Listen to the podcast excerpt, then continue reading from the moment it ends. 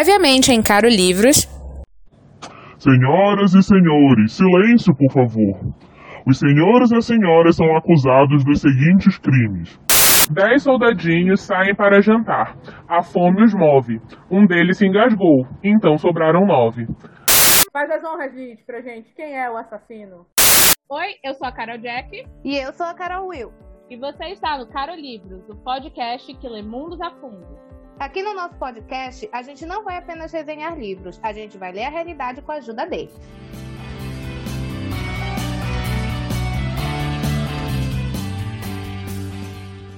Fique agora com a parte 2. Faz as honras, Liz, pra gente. Quem é o assassino? Wargrave. Juízo. Maravilhoso, perfeito, nunca errou.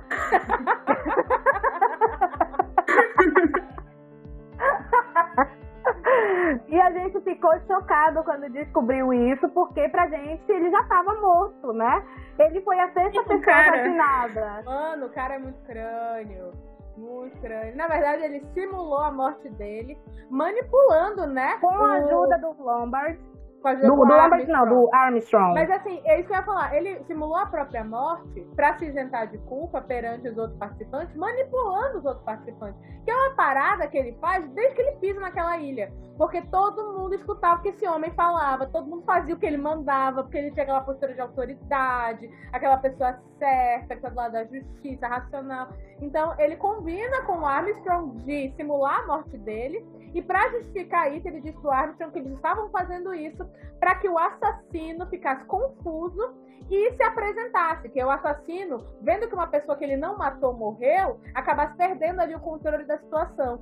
E aí, com muita maestria, ele se isenta de qualquer culpa e mata a galera, passa o rodo, né, na galera. Olha, no bom sentido, não, no bom sentido não. No sentido mortal de passar o rodo.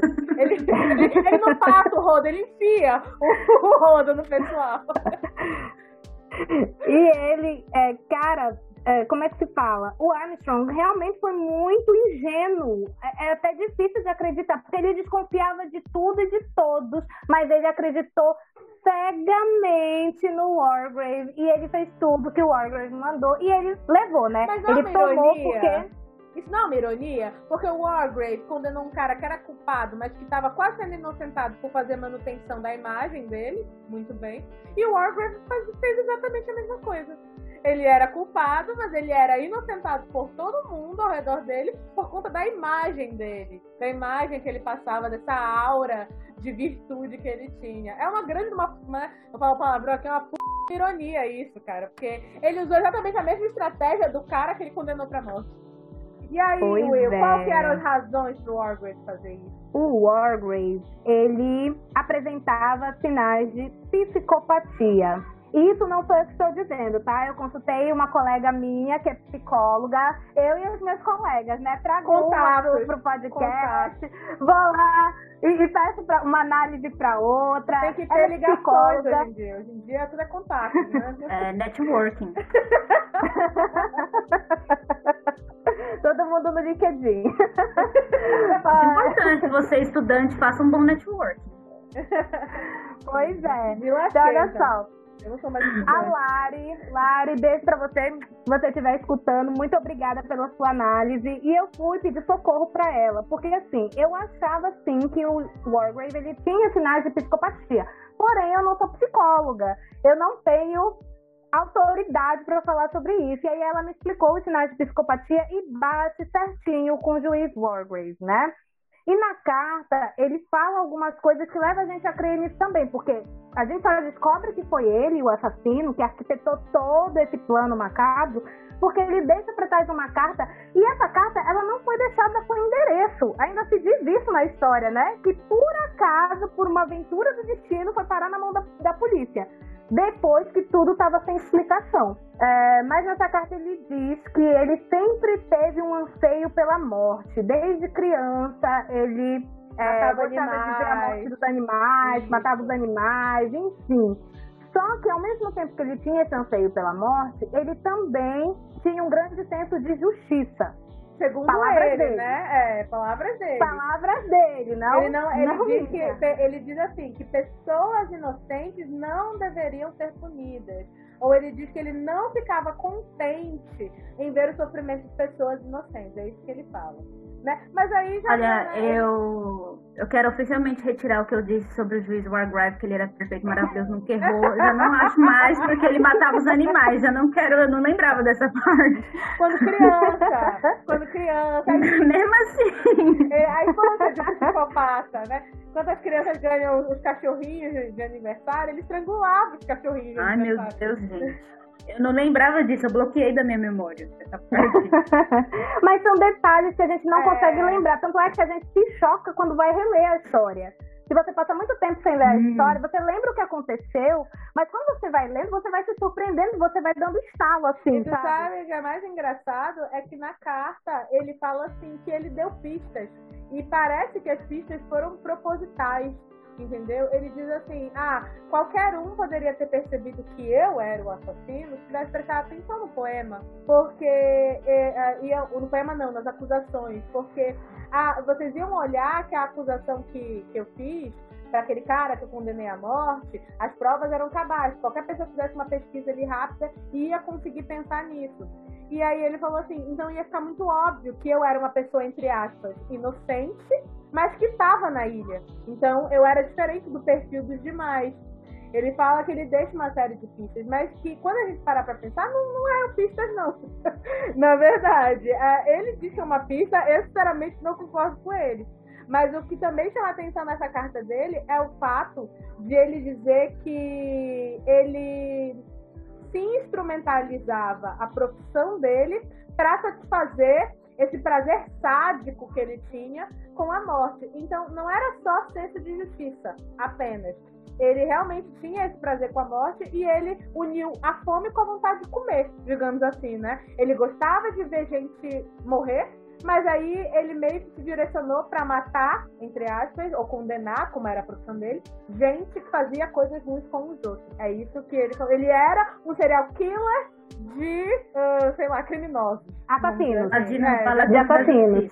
Então, por que, que ele, ele, ele era, ele tinha sinais de psicopatia, né? Primeiro, pelo ego inflado que ele tinha, né? Ele queria de- algo grandioso.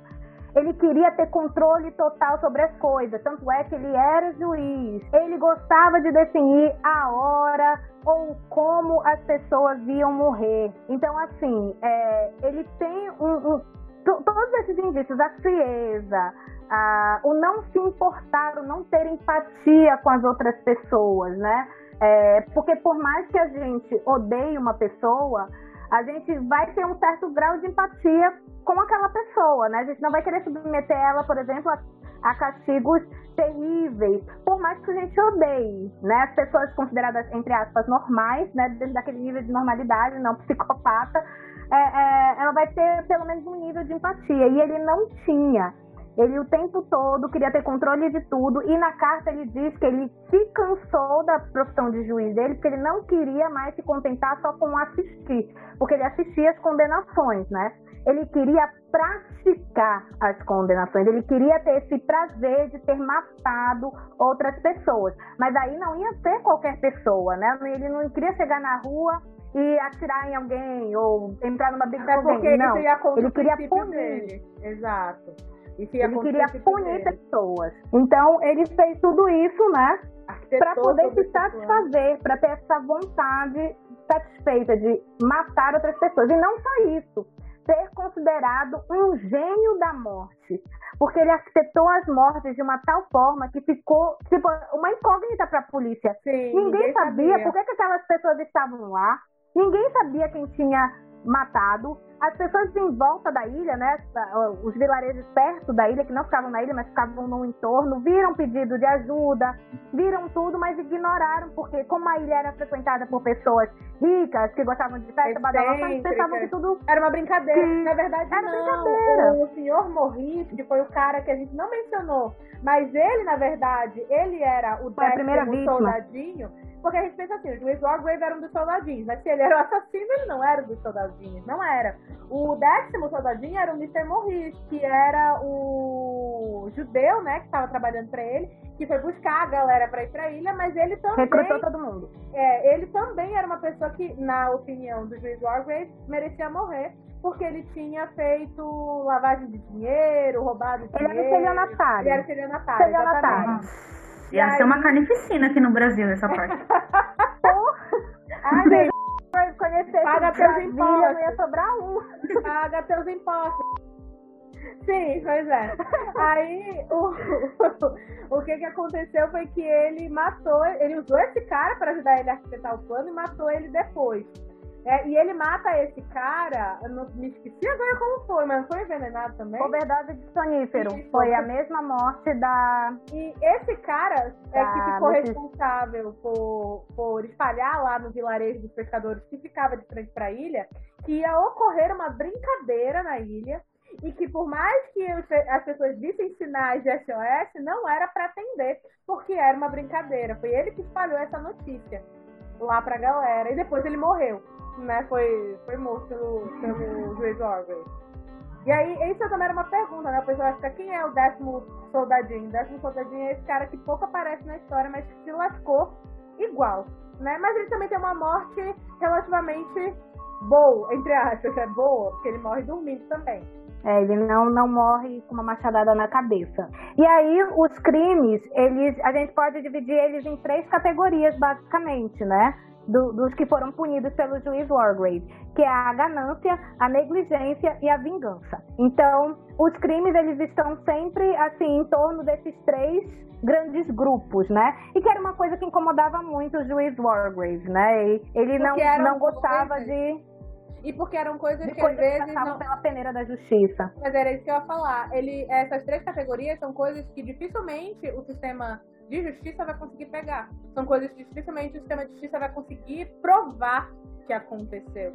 Né? E, principalmente a negligência. A negligência é uma das coisas que é mais difícil de você conseguir formar uma prova. Porque a negligência é o ato de não fazer alguma coisa. Então como é que você prova uma coisa dessa? Que a pessoa não fez uma coisa que era Ainda necessária. mais o último lá da Vera, que ela tentou salvar o menino. Não tinha nem como falar Pois que ela não é. fez nada. E o casal que saiu atrás do médico, fez toda aquela, aquela, Sim. aquela capa. Então, é uma coisa que não tem como o sistema jurídico dar conta. Mas é justamente nesse ponto aí que ele toca, principalmente na carta. É que ele resolveu matar porque ele também enxergou uma limitação na capacidade dele como juiz.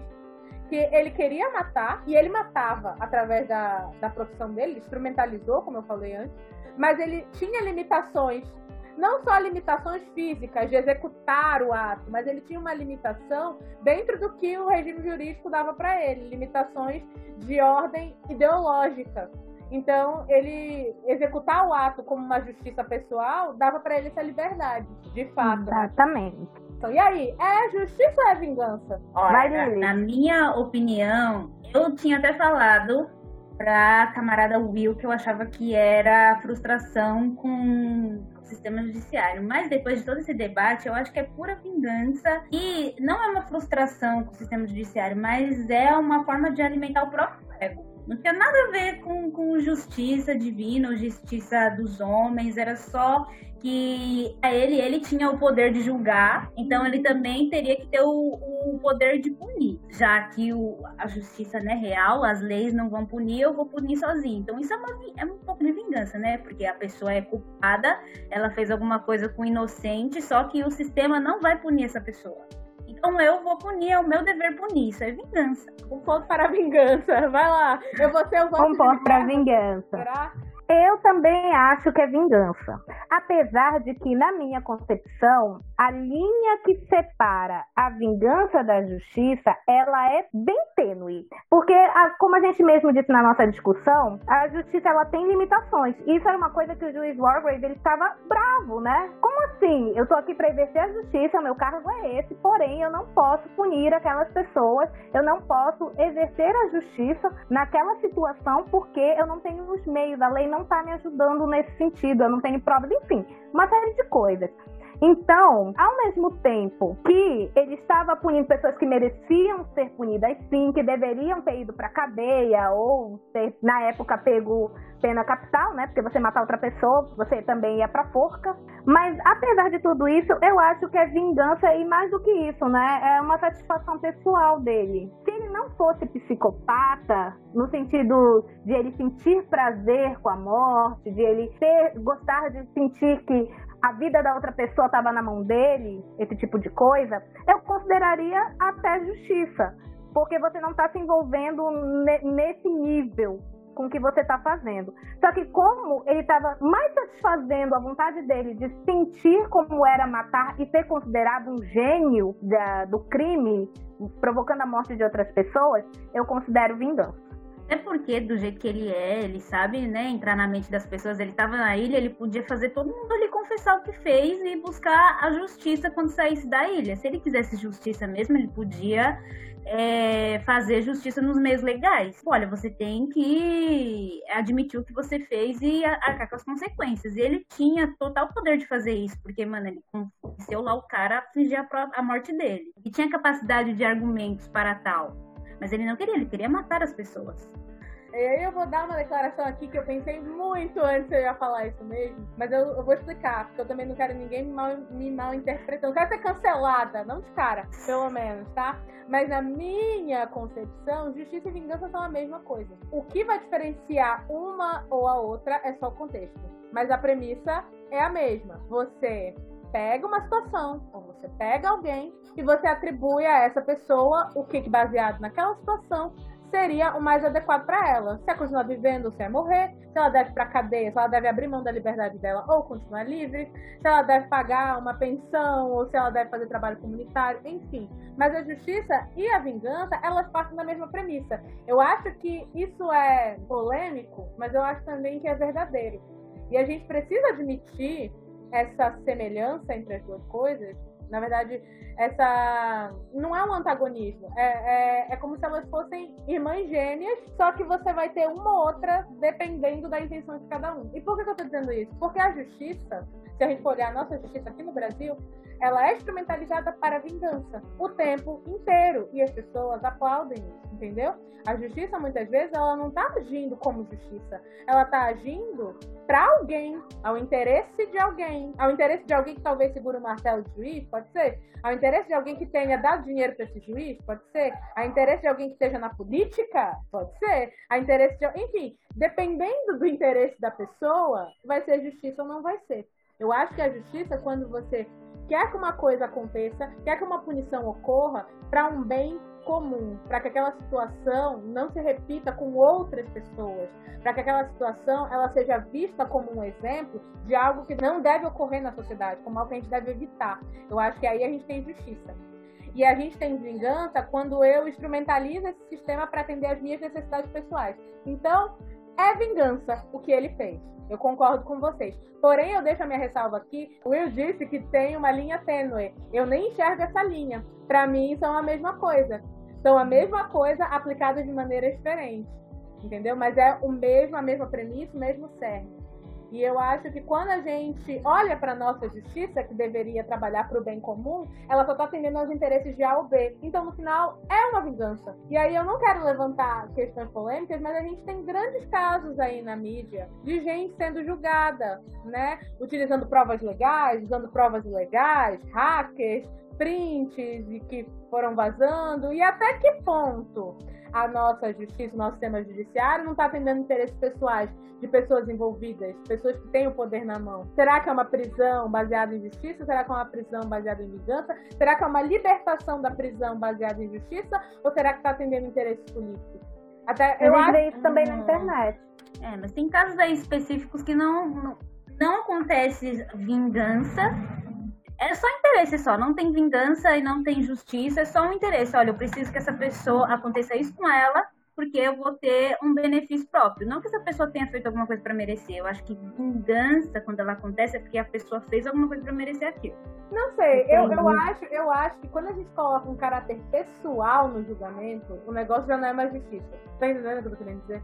Eu acho que já Mas se e torna- exercer justiça é uma coisa muito difícil. Com certeza. Porque a justiça, ela precisa ser impessoal. Mas quando a gente fala de pessoas, em nenhum momento vai ser impessoal. Exato. Vai ter um, um quê pessoal ali, vai Não, ter a sua é- opinião ali. Eu vou ilustrar aqui o que eu tô querendo dizer. Vamos pegar esse último caso agora que aconteceu nesse último mês, que foi daquele deputado Danel. Daniel. Danel, porque a hashtag no Twitter tava errada, né? Do jogo. O Daniel. o Daniel, o Daniel Silveira, né? Ele foi condenado aí pelo STF porque ele fez aquele vídeo que todo mundo já viu, né? É, incitando violência contra ministros e tal. E aí tem muita gente que está dizendo que essa prisão ela foi instrumentalizada para fazer um ataque político, para mandar uma mensagem política, né? Que seria uma mensagem dizendo: bolsonaristas, vocês serão presos se vocês se oporem ao STF. Então, por isso tem muita gente que está dizendo que isso foi uma censura, né? Uma, uma, uma, uma prisão, dando aí uma voz de censura por parte do STF, sendo que a gente tem limitações do que a gente pode falar sobre ele. Só que aí, é ne- nesse ponto que eu tô querendo dizer. Será? Será? E aí eu devo deixar bem claro aqui que eu não sou bolsonarista, tá? Mas será que o STF prendeu o Daniel Silveira, que não é o primeiro a atacar ele, já deve ser, sei lá, o 59 a fazer esse, esse mesmo tipo de ataque, porque ele queria condenar o Daniel Silveira, porque é uma questão de justiça, uma questão jurídica, uma questão de constituição, ou será que não foi uma mensagem que o STF estava querendo passar para aquela base é, política que está dando esse- essa voz a esses movimentos antidemocráticos, querendo dizer o seguinte: os movimentos antidemocráticos não vão vencer porque o STF funciona. Eu acho que os dois. Eu acho que ele foi condenado por uma questão de justiça, porque está lá na Constituição é a cláusula, é a cláusula pétrea de que a gente não pode querer mexer no nosso sistema de poder, não pode querer mexer no sistema de poder no sentido de que eu não posso dizer que eu tenho que fechar o STF, que, ah, entendeu? Eu não posso fazer isso. É cláusula pétrea lá na nossa Constituição. A divisão de poderes ela tem que ser mantida. Então é uma questão de justiça, mas também é uma questão de vingança. Porque é uma questão de que eles estão instrumentalizando essa situação para mandar uma mensagem. Para mandar mensagem do tipo, olha, essa base mais aí, mais aflorada do bolsonarismo, essa base que está tentando dar passos rumo à ditadura ou em movimentos antidemocráticos de modo geral, essa base tem que tomar cuidado. Porque nós não somos qualquer um. E tem um tom pessoal aí dos ministros nessa condenação. Mas isso, a, a- na meu, a meu ver, tá? não deslegitima a prisão dele. É uma prisão constitucional, dentro da lei. É uma justiça. Tá certo ele ter sido preso. Mas não é só isso. Porque se fosse só isso, quanto, a gente já teria prendido tantos outros bolsonaristas. A cadeia da PF só estaria cheia de bolsonaristas, porque ele não é o primeiro ataque. Mas eu acho que chegamos num ponto da nossa história política que o negócio tá tão feio que o STF precisava mandar essa mensagem. E ele mandou, através da, da justiça. Mas aí acho que não necessariamente seria uma vingança. Porque eu acho que ele não tá fazendo isso com o Daniel Silveira. Ele tá usando o Daniel Silveira de exemplo. Não, então, Porque eu, eu tô quando chamando é- de vingança aqui é isso, é ter esse tom pessoal. É isso que eu tô querendo dizer. É o que eu tô chamando de vingança, de um modo geral. Eu não tô dizendo que é, é quando você pega uma coisa que deveria ser pro bem comum, que não deveria ter nada a ver com os teus sentimentos, mas que você bota os teus sentimentos ali no meio. Eu tô chamando isso de vingança, mas eu entendo que a ideia de vingança é contra especificamente a pessoa A, mas nesse caso é contra um grupo específico. entendeu? É o que eu tô querendo Eu dizer. acho, eu acho a vingança uma coisa muito pessoal. Por exemplo, mataram. Não gosto nem de dar um exemplo disso, mas mataram minha cachorra. Uhum. Aí, em vez de eu ir e me vingar com uma, do, cara que matou a minha cachorra, vou me vingar de uma pessoa que não gosta de cachorros, mas nunca fez mal pra cachorro. Então vou matar ele pra dar uma, uma mensagem pra todo mundo que não gosta de cachorro que não pode matar. Seria tipo isso. A teu vez não é vingança. É isso, é exatamente o que eu tô falando. Mas a teu vez não é vingança. A vingança, mas ela não foi direcionada à pessoa que cometeu o crime. Então eu me vinguei da pessoa errada. Foi só, Mas é tipo, porque- eu precisava de uma válvula de escape para o meu sentimento de justiça, que até agora eu não tive, porque minha cachorra morreu e ninguém pagou por isso. Aí eu vou matar uma pessoa para me sentir aliviada. Tipo, a justiça foi feita de alguma forma. Só que a pessoa que cometeu esse crime não foi punida. Então a teu vez não seria uma vingança, seria uma meia vingança. Seria uma, uma meia vingança, digamos assim. Nem sei qual que é o meu ver mais. É uma vingança, mas ela foi mal direcionada.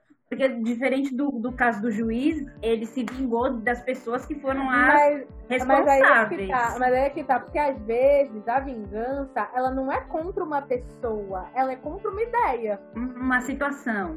Uma ideia, às vezes. Eu não gosto de pessoas que pensam dessa maneira. E eu quero que essas pessoas sejam punidas. Porque Entendi. na minha cabeça, todo mundo está contribuindo. E é assim, eu tenho as minhas, as minhas convicções. Eu condeno muita gente pela maneira que elas pensam. Os bolsonaristas, para mim, eu vejo eles simplesmente, assim, como pessoas que eu, que eu não consigo entender de maneira nenhuma. E eu acho que tá super certo esse cara ter sido preso. Ele tá violando a Constituição realmente.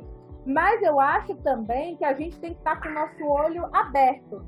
Porque não dá pra gente ser ingênuo a ponto de achar que a nossa justiça ela é destituída de caráter pessoal e que isso não é instrumentalizado. Todo tempo é instrumentalizado. Então é por isso que eu tô dizendo. O STF tipo agiu, Lava Jato. É, o STF agiu dentro da, da lei, agiu, e tá correto, eu não deslegitimo isso. Mas também foi passada ali uma mensagem. E nesse momento específico da nossa história, onde a gente tá passando por uma situação super complicada, super delicada, que é um, um, um, momento de polarização de extremismo político muito grande. Então eu acho que essa é a mensagem que eles passaram, e é para aquele grupo. E eu considero isso uma vingança. Eu considero isso uma vingança não porque é, eles fizeram alguma coisa e o STF está querendo reagir e fazer de volta. Ah, você me ameaçou uhum. de morte, eu quero ameaçar você de morte também. Não. O STF está dizendo o seguinte: eu não vou ser ameaçado. Se você me ameaçar, eu vou usar do poder que eu tenho em mão pra fazer com que você pare com isso. Entendeu? Então, para mim, isso é uma forma de você se vingar. É uma forma de você colocar caráter pessoal. Porque a, a ameaça do cara lá, do Daniel, era uma ameaça pessoal. Ele falou todas essas barbáries aí no vídeo. Então, o negócio tomou um tom pessoal. E é por isso que eu digo que a, a Will falou: tem uma linha tênue. Ela existe do ponto de vista teórico, mas eu acho que do ponto de vista pragmático ela nem existe. É uma coisa só, a gente já está num momento tão fundido, e sempre foi, porque a justiça é feita por pessoas, né? É, é, é, elas são tão entrelaçadas uma na outra que eu acho que fica até complicado de você dizer isso daqui é justiça e isso daqui é vingança. Eu acho que sempre vai ter um pouco das duas em todas as situações. É, eu concordo com você, porque assim, o sistema condenatório é um tipo de vingança da sociedade para que cometeu o crime, para a pessoa que cometeu um crime. É um tipo de vingança. Olha, você fez uma coisa que é inaceitável, a sociedade. O que é inaceitável é uma questão cultural. E o inaceitável é uma questão cultural. O que passa pela, pela subjetividade aí da gente. Então, por exemplo, aqui no nosso país, adultério não é, assim, é condenável, entre aspas, socialmente falando, mas não é motivo para você ser presa, não, é, não tem nenhuma penalidade jurídica em cima disso. Mas se você pegar países da, lá do Oriente Médio, né, Irã e tal, o adultério, ele é da pena de morte para as pessoas. Então, a nossa Constituição, por mais neutra que ela tente ser, ela ainda vai refletir uma maneira de pensar que é pessoal da nossa sociedade. Então, querendo ou não, é, cultural. Você vai ter imbuído valores aí no meio, que são valores que vão passar pela subjetividade de cada um. Não tem jeito, é muito, muito difícil você pedir para uma pessoa ser imparcial, quando a gente é movido a razão, mas também a sentimentos. Então, para mim, essa divisão, ela é teórica, de justiça e vingança, mas na prática, você não consegue dividir uma coisa da outra. Você não consegue separar. Eu, pelo menos, não consegui ah, enxergar. Ah, até porque o nosso sistema penitenciário, por exemplo, ele, em momento nenhum executa o que ele deveria executar que era o quê? O preso passar um tempo longe da sociedade para ele conseguir reavaliar as atitudes dele e não fazer mais. E ser reinserido. Né? Na verdade, é, as pessoas não são reinseridas e, e todo o processo está equivocado, porque quando as pessoas querem que os outros vão para cadeia, porque a gente não tem pena de morte assim para crimes de assassinato, assim, etc. aqui no Brasil, né? A gente não tem esse tipo de pena. Mas quando as pessoas querem, quando elas vão para televisão, por exemplo, quando tem um crime, a pessoa está sendo é, julgada por aquele crime. Quando as pessoas vão na televisão falar, eu quero justiça, na verdade elas não exatamente querem justiça. O que elas querem é que aquela pessoa que fez aquilo sofra e que ela fique muito mal e que, se possível, ela morra, né? Ela morra por alguma coisa. Então você quer satisfazer essa sua gana, digamos assim, esse seu sofrimento, você quer dar escape para esse sofrimento com o sofrimento da pessoa que, que causou aquilo. É, mas assim, em momento nenhum a justiça ela chega assim, ah, a gente vai fazer isso para que essa pessoa seja reinserida na sociedade? Não, vira uma bola de neve. Às vezes uma pessoa que rouba um pão vai parar dentro da cadeia e aí lá ela sai chefe do tráfico. Uhum. Porque, é, sabe, vai, vai, piorando a situação. E as coisas vão piorando também pra gente que tá aqui fora. Porque quando a gente vê mortes, a gente já não se choca. Quando a gente vê atos terríveis, né? A gente não se choca mais, acaba se normalizando. E a gente não tem nem pé na justiça de que ela vá acontecer. A gente pensa, ah, essa pessoa vai ficar lá dentro da cadeia dois anos e vai sair, vai poder fazer tudo de novo, vai ter uma vida até melhor do que eu. Mas eu acho que o, o, sistema prisional também não muda, porque a sociedade não aceitaria uma pessoa que a justiça fala assim, não, essa pessoa está apta a voltar ao convívio em sociedade. A, a, sociedade nunca vai aceitar isso, ainda mais quando é crimes que a gente acha é. hediondo. Você nunca vai poder, por exemplo, a, a menina Richthofen, ela nunca vai poder ter uma vida sociável fora, nunca. Olha, eu não Mesmo que venha um mas na tua menino, ai, é eu acho que não. É capaz dela virar. Como diz que o diga. Exatamente. Eu vou, olha, eu não tô duvidando muito disso aí, não, viu? Eu ia dizer que, eu ia dizer que não, mas aí agora eu lembrei do Guilherme Pádua, então. E Guilherme Pádua é, também. O pessoal foi receber o Bruno na porta da cadeia, bater palma pra ele. Sim, mas esses caras, eles mataram mulheres. Vamos, vamos admitir que existe um, um, um lance aí Sim, igualitário nesses crimes aí. E a menina matou os pais, é uma coisa mais. É uma mulher, mas pais. Não tem esse tipo de perdão pra Matsunaga. Verdade. Que matou é o marido. Verdade. Mas eu não quero entrar em polêmicas, como o Jack já falou aí várias vezes. a gente vai entrar em é polêmica é querendo ou não, né? A gente vai afunilando, a coisa vai piorando, né? A gente vai vendo vários aspectos. Uhum. E aí, muitas das vezes a gente lê essas histórias e a gente acaba pensando, poxa, tá faltando um Wargrave na nossa sociedade. Sim. Porque ele podia estar tá utilizando todos o, o, o, a motivação errada. Ele estava querendo se satisfazer, ele estava querendo daquele jeito, ele estava se vingando. Porém, a, as pessoas que precisavam ser punidas foram. Elas foram em todos os níveis, psicológicos, físicos, enfim, né? Elas foram punidas. E às vezes a gente sente isso. E às vezes até eu fico me questionando sobre se eu sou uma pessoa realmente boa ou não. Porque dependendo do que a pessoa faz, às vezes, é na ficção, não tô falando na, na, realidade, mas na ficção, você vê aquela pessoa ruim, tipo, a, como é que é o nome dela? Emily Brent, né? Eu fiquei feliz quando ela morreu. Porque eu achei um absurdo. Eu também. Eu, eu, eu concordo, ela eu também fiquei. Pensava. Sim, vocês assistiram o esse. Foi outro que esse... deu super prazer, assim, dele morrer. Esse novo filme da, da Netflix, lá, o. Ai, eu não sei o nome em português. A Cara Lot? Não, não assisti. Eu sei que a mulher engana o idoso. Hum. Eu sei que eu esperei o filme todo essa mulher morrer. Olha, tem uma. Não, dá, não vou dar o spoiler do fim, mas eu tava realmente ansiosa pra ela morrer. Tem uma série na Netflix que eu lembrar agora, muito boa, que trata exatamente do que a gente estava discutindo aqui, que chama Bom Dia Verônica, que também é um livro. Assisti. É, é, exatamente sobre esse tema. É sobre uma policial civil que tenta, dentro da lei, de todas as maneiras, combater as injustiças. Ela lida com casos de mulheres que sofreram golpe em aplicativos de relacionamento, o cara estuprava as mulheres, o cara dopava elas. Ela tenta fazer tudo dentro da lei, e aí ela começa a desvencilhar e ver que existe sujeira dentro da própria polícia civil. E aí, no final, né, ela não vou dar, assim, dando um spoiler aqui bem por cima, ela chuta o pau da barraca e resolve fazer justiça com as próprias mãos dela. Ela, ela lida com um caso durante ao longo da série de uma mulher que ela é violentada pelo marido, o marido dela é PM, acima de qualquer suspeita, né? E esse marido, na verdade, é um, um grande um doente, bate na mulher, tortura psicológica. E aí, no final, ela vê que o sistema não vai fazer não nada fazer por nada. aquela mulher, que ela diz, então eu vou fazer. E ela faz.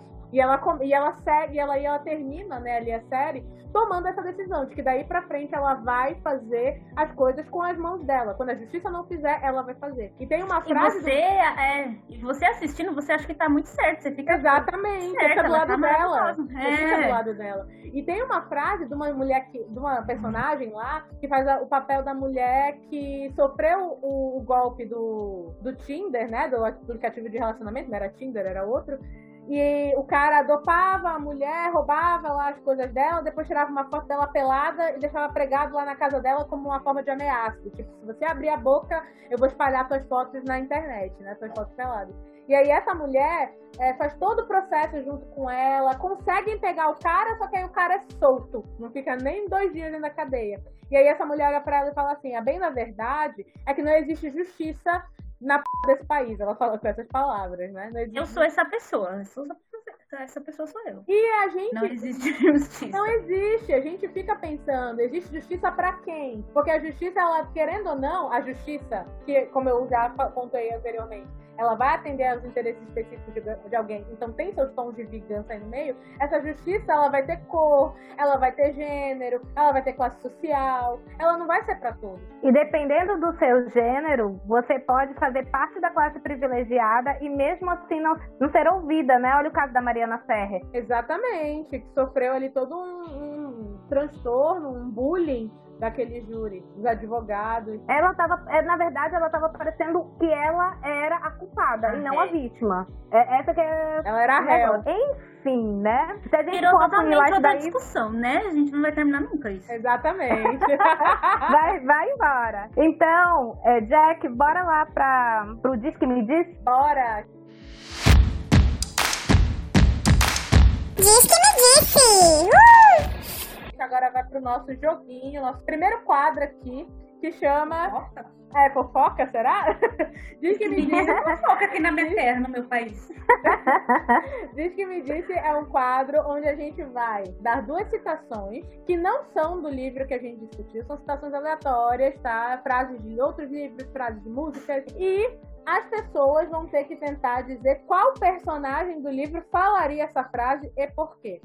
Hoje vai ser o seguinte: eu vou dar as gestações. A Will e a Lilith vão tentar responder para mim quais personagens elas acham que vai que falaria essa frase que eu trouxe. E no final eu vou dizer qual personagem que eu achava que ia falar, tá bom? Beleza. Então, a primeira frase que eu trouxe foi uma frase do Voldemort do Harry Potter, em que ele diz o seguinte: Não existe o bem e o mal, somente o poder e aqueles que são muito fracos para possuí-los. A convidada começa. A convidada começa. Eu acho que o Philip Lombard. Philip Lombard. Não existe bem o mal, só o poder e o que você faz para conseguir. Então ele tinha, ele estava lá numa situação de poder em que ele podia deixar lá as pessoas à míngua e ir embora e ele fez isso. Ele não se importou se isso era errado ou certo. Eu acho que quem diria isso seria o próprio juiz Wargrave. Próprio juiz Wargrave, por, quê? Porque apesar, ele não admite que ele é que ele é mal, mas ele pensa que ele é genial e isso confere poder a ele. Então ele arquiteta tudo para ele conseguir executar tudo com maestria. E é com maestria mesmo. Isso a gente tem que dar para ele porque a questão foi toda enfim, e se não fosse ele, outra pessoa não conseguiria. Isso também é na concepção dele. Então, ele possui o poder em todos os sentidos. Ele tem conhecimento, ele tem os meios só uma outra pessoa com as mesmas características dele, na mesma situação, conseguiria fazer o que ele fizesse, e ele acha que nem outra pessoa conseguiria, somente ele. Ele quer o, o gênio maravilhoso. Então, esse tipo de egocentrismo, de você pensar que você detém o poder e que quem não detém o poder é fraco está abaixo de você, é uma coisa que pode passar pela cabeça do juiz Orway. Oh, eu tinha colocado, concordado com a Lilith, essa frase eu tinha pensado que seria o Lombard que falaria, pela questão dele não ter escrúpulos, de não existir o bem e o mal, e de ele achar que ele me parece aquele tipo de pessoa que fala a versão deturpada do darwinismo. Por sinal, isso me dá nos dedos que eu sou bióloga. Que o pessoal diz sobrevive o mais forte, né? Mentira, o Darwin nunca disse isso, tá se revirando na tumba. Mas tem gente que acredita nisso, né? Ele é o tipo, tipo, né, pessoa que falaria uma coisa dessa, né? Que o poder é sinal de, de força e se você não tem poder, você é fraco. Para mim, o Lombard. Mas agora, com a tua explicação, realmente, eu acho que também passaria pela cabeça do juiz Wargrave. Mas eu pensei no Lombard de início. Quando pensou? Ah, tá bom. A segunda citação que eu trouxe foi uma frase muito filosófica de uma música da Taylor Swift tá? Que diz o seguinte: eu vou traduzir aqui, livre tradução. Eu não quero viver para sempre, porque eu sei que eu estaria vivendo em vão. É da música Live Forever lá, que ela tem com aquele cara do One Direction. Não me pergunte o nome dele. Ah, sei. a música dos 50 tons de cinza. A música dos 50 tons de cinza. Não que eu goste, mas eu sei que é da, da coisa. 50 tons de cinza eu nunca li, não tenho, não tenho opinião. Mas enfim. Vou falar de novo a frase. Eu não quero viver para sempre, porque eu sei que eu estaria vivendo em vão. Quem falaria essa frase? Não quero viver para sempre, porque estaria vivendo em vão. Eu acho, na minha opinião, seria a Mrs. Rogers, hum. porque ela de todo mundo parecia mais arrependida do que aconteceu. Uhum. E o fato de ter matado a velhinha e tudo mais, ela parecia que era mais arrependida e esse arrependimento já estava corroendo ela. Antes de acontecer tudo na ilha, ela já era uma pessoa toda desconfiada, então a vida dela já não era aquela coisa, né? Ela não estava vivendo, ela estava esperando ser punida pelo que ela fez, pelo destino. Ela estava sempre desconfiada. Então, eu acho que ela estava vivendo em vão já. Ela já não estava aproveitando a vida, ela estava indo com a maré. Tava passando por ela, não tava vivendo, né? Tava Sim. passando. E aí, Will? Ai, essa foi difícil. Olha, eu tô pensando aqui, porque é, as pessoas estão pensando ou encaixa com a primeira parte ou encaixa com a segunda, não com as duas. Entendeu? Tem pessoas que eu não quero viver pra sempre, tem pessoas que porque eu estaria vivendo em vão. Mas vamos lá, deixa eu dar uma olhada aqui no- na lista de personagens, né, pra ver se eu não vou deixar passar nenhum. Eu acho que quem diria isso é o General MacArthur. Por quê? Porque ele foi o primeiro a jogar a toalha de tipo, tamo lascado, é isso aí. Vou só esperar aqui minha hora de boa, entendeu? Apreciando o pôr do sol. E como essa frase ela tem um quê muito melancólico, entendeu? Porque assim, eu não quero viver pra sempre, porque eu estaria vivendo em vão. Esse- essa história de viver pra sempre, viver em vão, significa uma coisa meio solitária, me, me remete nessa questão de solidão, de você não ter pessoas perto de você, porque se você vive pra sempre, você vai ver as pessoas morrer, pelo menos é isso que eu entendo.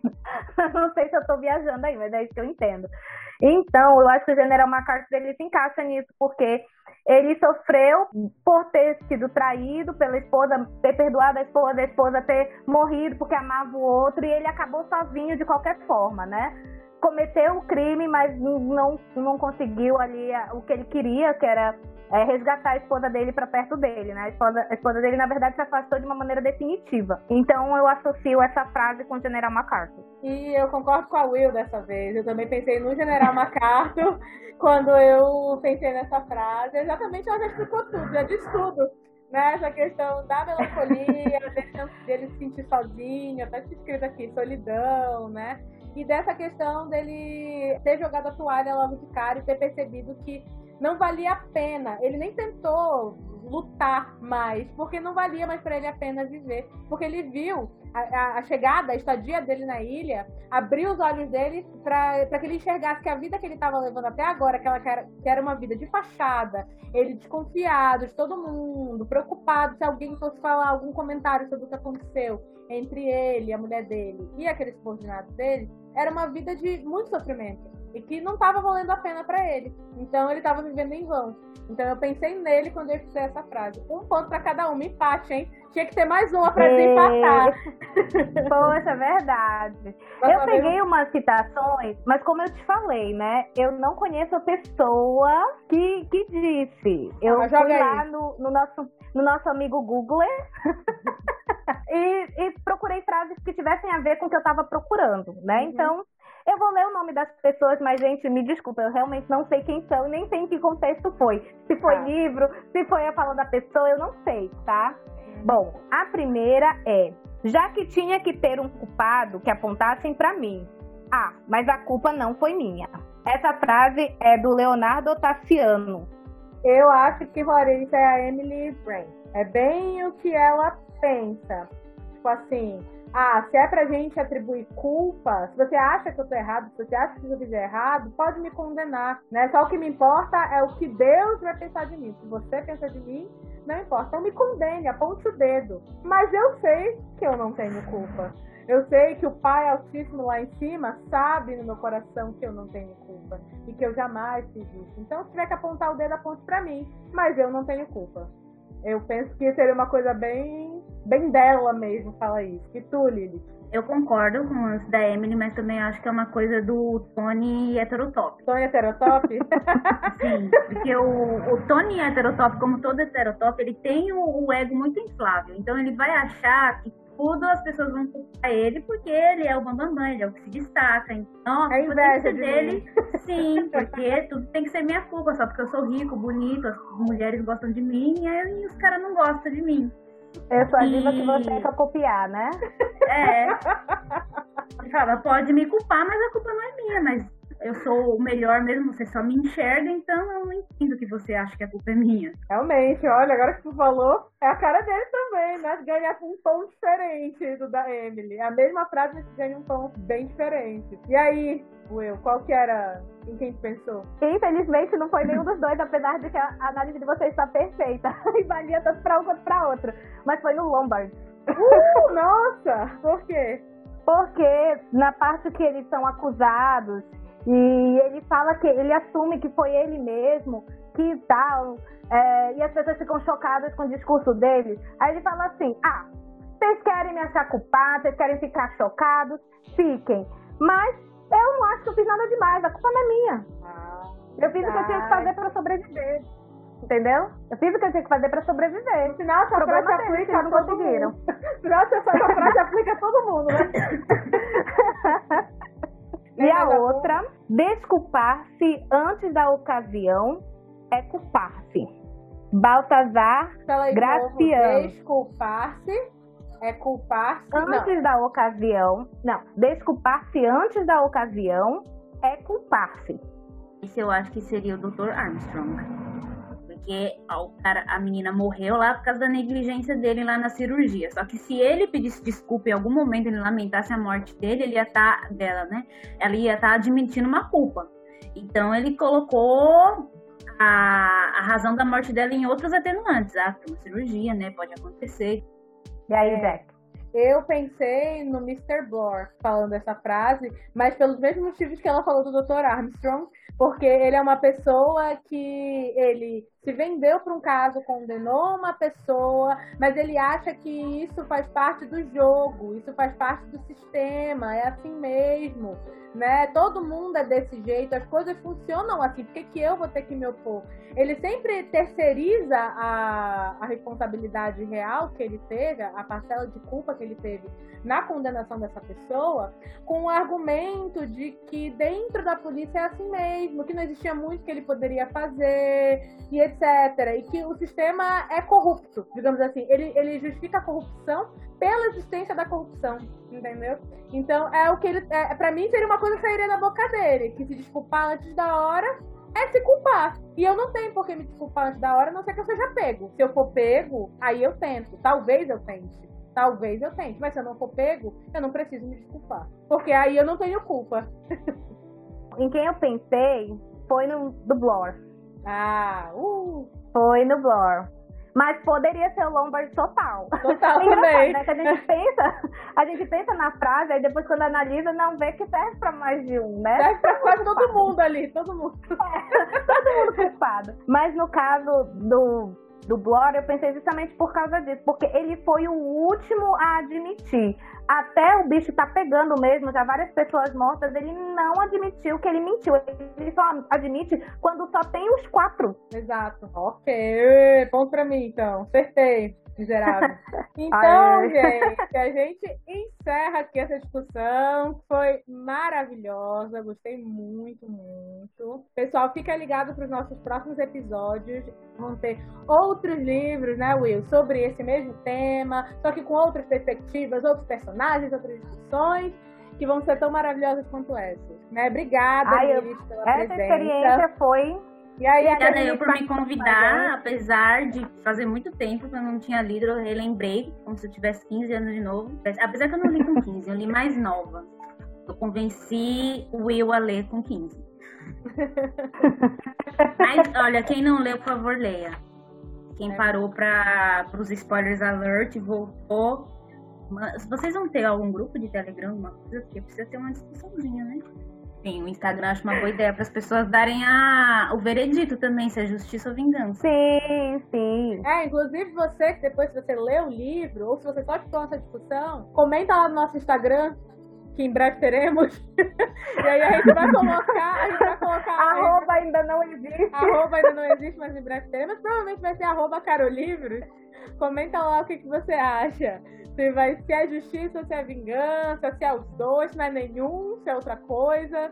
E aí, Lilith, muito obrigada. Eu adorei você participar. Inclusive, eu tô aqui pensando se você não gostaria de participar do resto da temporada com a gente, porque eu amei. nosso grupo. Eu amei. Se você quiser Ainda ficar. falou. Não, e se você quiser ficar também pra todo sempre no podcast, eu também não acho ruim, porque eu acho a ideia, eu adorei ter você aqui, eu achei que ficou muito legal. É conexão, né? e essa conexão aqui é antiga, amor. Muito.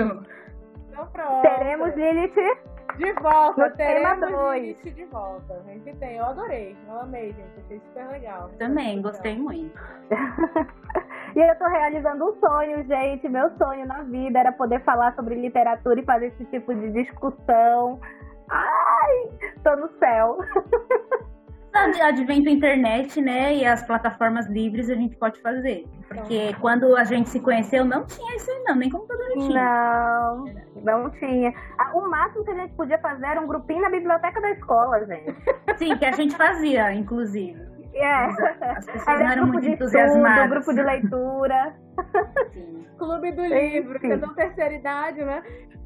Clube do Livro, mas, Mas devia É ser, eu acho ótimo. injustiçado esse pensamento de clube do livro ser da terceira idade. Acho injustiçado, porque se tivesse, assim, se fosse uma coisa mais ampla, a gente não estaria na situação que tá, porque as pessoas leriam mais.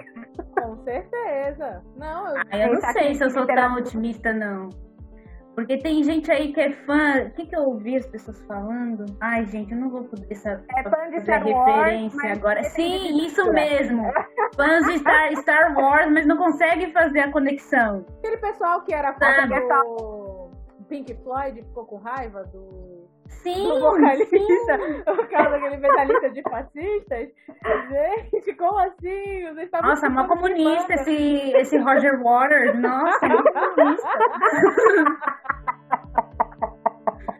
Eu ri muito.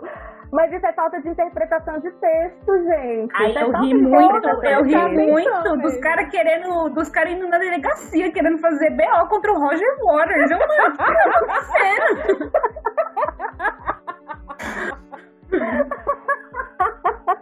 Ai, mano, a gente viu muita coisa. Então tá, gente, foi muito Tá, um legal. beijo. Beijo. Beijo.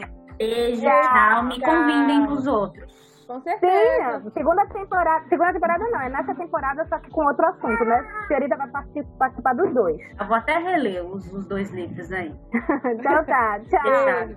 Tchau. Beijo. Oi, gente, eu sou a Carol Jack e eu tô passando pra avisar vocês que a gente já tem um Instagram. É o arroba Carolivros Podcast. Segue a gente lá.